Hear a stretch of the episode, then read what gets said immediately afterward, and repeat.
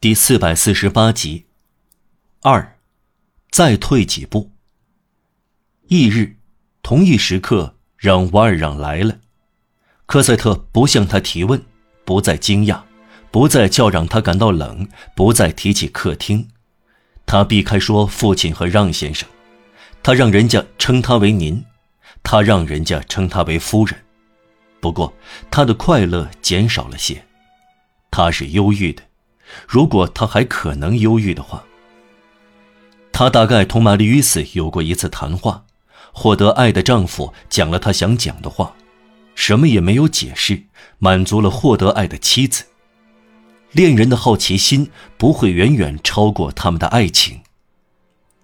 楼下厅堂打扫了一下，巴斯克搬走了酒瓶，尼克莱特扫掉了蜘蛛网。此后一天接一天。同一时刻，让瓦尔让都出现。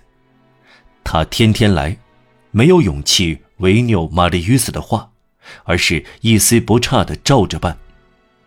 玛丽·斯安排妥当，在让瓦尔让来的时候走开。家里人对戈峰先生的新举止也习惯了。托散也帮着一再说：“先生总是这样的。”外公做出这个判决：“这是一个怪人。”一语说尽。再说，他九十岁了，再没有什么交往，一切都是独立存在的。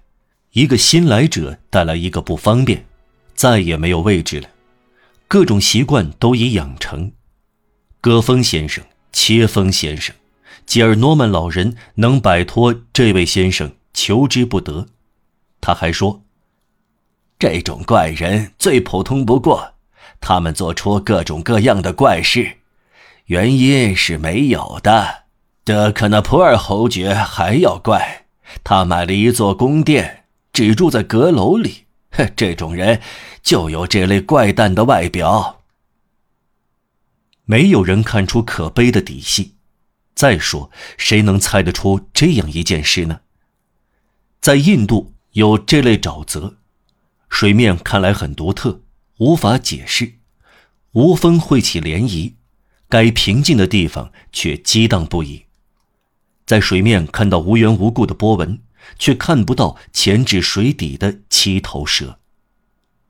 许多人都有这样一个秘密的怪物，他们抚养的一种病患，一头咬噬他们的龙，一种盘踞在他们夜晚的绝望。这种人与其他的人一样，来来去去。别人不知道他心中有可怕的痛苦，这是寄生的千尺怪物，生存在这个可怜人身上，致他死命。人们不知道这个人是一个深渊。它是静止的，却非常深，表面不时兴起波澜，令人不解，起了一道神秘的涟漪，随后消失了，继而又出现，一个气泡冒上来。又破灭了。这微不足道，却很可怕。这是不为人知的怪物的呼吸。有些古怪的习惯，在别人走掉的时候来到，在别人炫耀的时候隐去，在一切场合披上所谓灰色大衣，寻找僻静小径，喜欢空荡无人的街道，绝不参与谈话，避开人群和节庆。看似富裕，却生活贫苦。不管多么有钱，也要兜里揣着钥匙，蜡烛放在门房那里，从小门进出，走暗梯。所有这些微不足道的怪癖，就像涟漪、气泡、水面转瞬即逝的波纹，往往来自可怕的渊底。好几星期这样过去了，新生活逐渐占据了科赛特的心。婚后建立的关系，拜访、操持家务、娱乐，这些都是大事。科赛特的娱乐并不花钱，只有一样：同玛丽·与斯待在一起，同他一起出去，同他待在一起，这就是他生活中最重要的事物。对他们来说，手挽手出门，迎着太阳，在大街上，不躲着人，面对大家。两人单独相处，总是长新不厌的快乐。科赛特有一件事不顺心，托森同尼克莱特合不来，两个老姑娘互相无法摸底。托森走了，外公身体很好，玛丽·与斯也有案子辩护。吉尔诺曼姨妈在新婚夫妇身边平静的生活，满足于待在一边，让瓦尔让天天来。你的称呼消失了，您，夫人，让先生，这一切使他在科赛特眼里成了另一个人。他让他摆脱他的苦心，一见成效。他越来越快乐，却越来越减少温柔。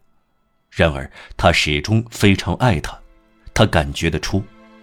有一天，他突然对他说：“您曾是我的父亲，现在您不是我的父亲；您曾是我的叔叔，现在您不是我的叔叔；您曾是戈峰先生，现在您是让。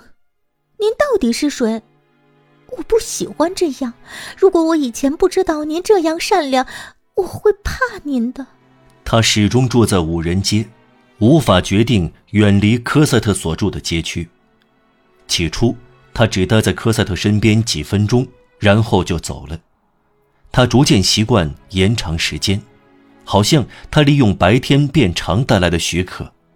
他来得早，走得晚。一天，科赛特漏嘴对他说：“父亲。”一道快乐的闪电照亮让瓦尔让阴沉的老脸，他让他改口。叫让吧，啊，不错。他哈哈大笑说：“ 让先生，很好。”他说，他转过身去，不让他看到他擦眼泪。